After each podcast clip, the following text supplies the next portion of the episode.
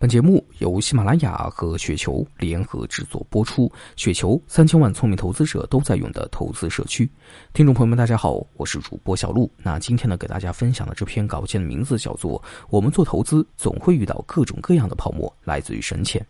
最近二十年，大的投资泡沫大概呢有四次：两千年美国纳斯达克互联网泡沫。二零零七年国内股市泡沫以及美国房地产泡沫，二零一五年国内创业板泡沫。那面对泡沫，怎么样去做选择？这既考验一个投资者的知识经验，也考验一个投资者的世界观。具体的选择大致呢可以分为两类。第一种选择，巴菲特式。巴菲特的选择很简单，我不参与。一九九九年对巴菲特来说是很特别的一年。因为一直拒绝投资互联网概念股，坚持投资可口可乐这些蓝筹股，巴菲特那年的业绩表现非常差啊，差到什么程度呢？一九九九年纳斯达克一百指数涨幅是百分之一百零一点九五，巴菲特的净资产仅增长了百分之零点五，巴菲特掌管的伯克希尔股价逆势下跌百分之十九点九，以至于《时代周刊》的封面标题都是“沃伦究竟哪里做错了”。巴菲特呢，在一九九九年的致股东信中，不得不说，我唯一的功课是资本配置，而一九九九年我这门功课的成绩是 D。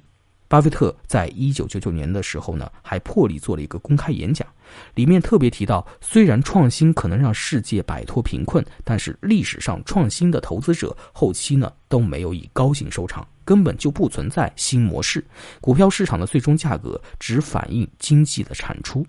当然，做演讲的时候，巴菲特依然被嘲笑。直到一年后，纳斯达克见顶，互联网泡沫破灭。二十年过去了，时间证明，巴菲特当年坚守自己的投资原则，不参与互联网泡沫是对的。两千年，纳斯达克指数下跌百分之三十六点八四，巴菲特掌管的伯克希尔哈萨维股价逆势上涨百分之二十六点五六。二零零一年，纳斯达克指数下跌百分之八点九八，伯克希尔哈萨维上涨百分之六点四八。一九九九年年底，纳斯达克一百指数的点位呢是三千七百零七点八三，最新收盘价呢是九千六百二十三点五八，二十年的涨幅为百分之一百六。那一九九九年年底的时候，伯希尔的股价是五万六千一百美元，最新收盘价是三十四万零二百二十三点九四，二十年的涨幅为百分之五百零六。那第二种选择，索罗斯式。索罗斯呢有一句名言：“世界经济史是一部基于假象和谎言的连续剧。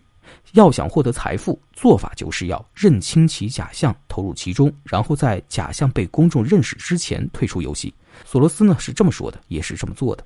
一九九八年，互联网泡沫已经出现，在此之前，美联储主席格林斯潘已经提醒过大众要警惕非理性繁荣。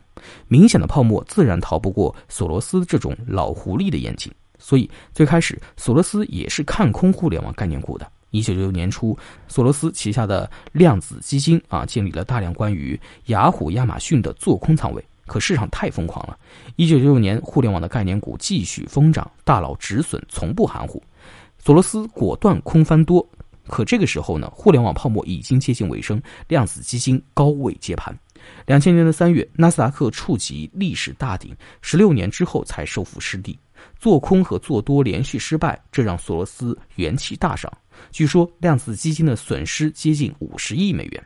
那一个月之后，两千年的四月，叱咤风云，曾经击败过英国、泰国央行的量子基金宣布关闭，从此退出历史舞台。泡沫既难预测何时开始，更难预测何时会终结。但毫无疑问的是，当大众意识到买入某个投资品种就可以轻松赚取暴利的时候，往往都是泡沫的中后期。大多数人的想法都是自己去泡沫里参与一把，然后泡沫破灭的时候才跑掉。我想说啊，这只是一种美好的愿望。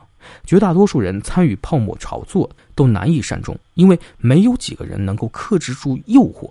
在泡沫顶峰的时候跑掉，也没有几个人在泡沫破灭之后敢于果断止损，连投机大师索罗斯都是如此，更何况我辈普通人呢？那我的选择是什么呢？一直以来，我自己做投资的原则都是以安全的价格买自己能够看懂的股票和基金，因此我不会主动参与各类泡沫炒作，但我会珍惜各类泡沫带来的投资机会。一方面，当出现大规模的泡沫的时候，市场上就会有不少错误定价。那这些机会安全边际很高，收益呢也很可观，是低风险投资者的盛宴。举两个例子啊，二零零七年的时候，无脑打新股，全年也会有百分之二十到百分之三十的收益率。如果使用一些套利技巧，收益还会比这个要高得多。那二零一五年的时候，安心投资分级基金 A 类也会有百分之二十到百分之三十的收益。最最重要的是，这些机会的风险非常非常非常低。那另外一方面，当泡沫破灭的时候，往往会泥沙俱下，好公司也会受连累。二零一五年股灾时候啊，格力电器、贵州茅台、腾讯控股这些公司也是大跌。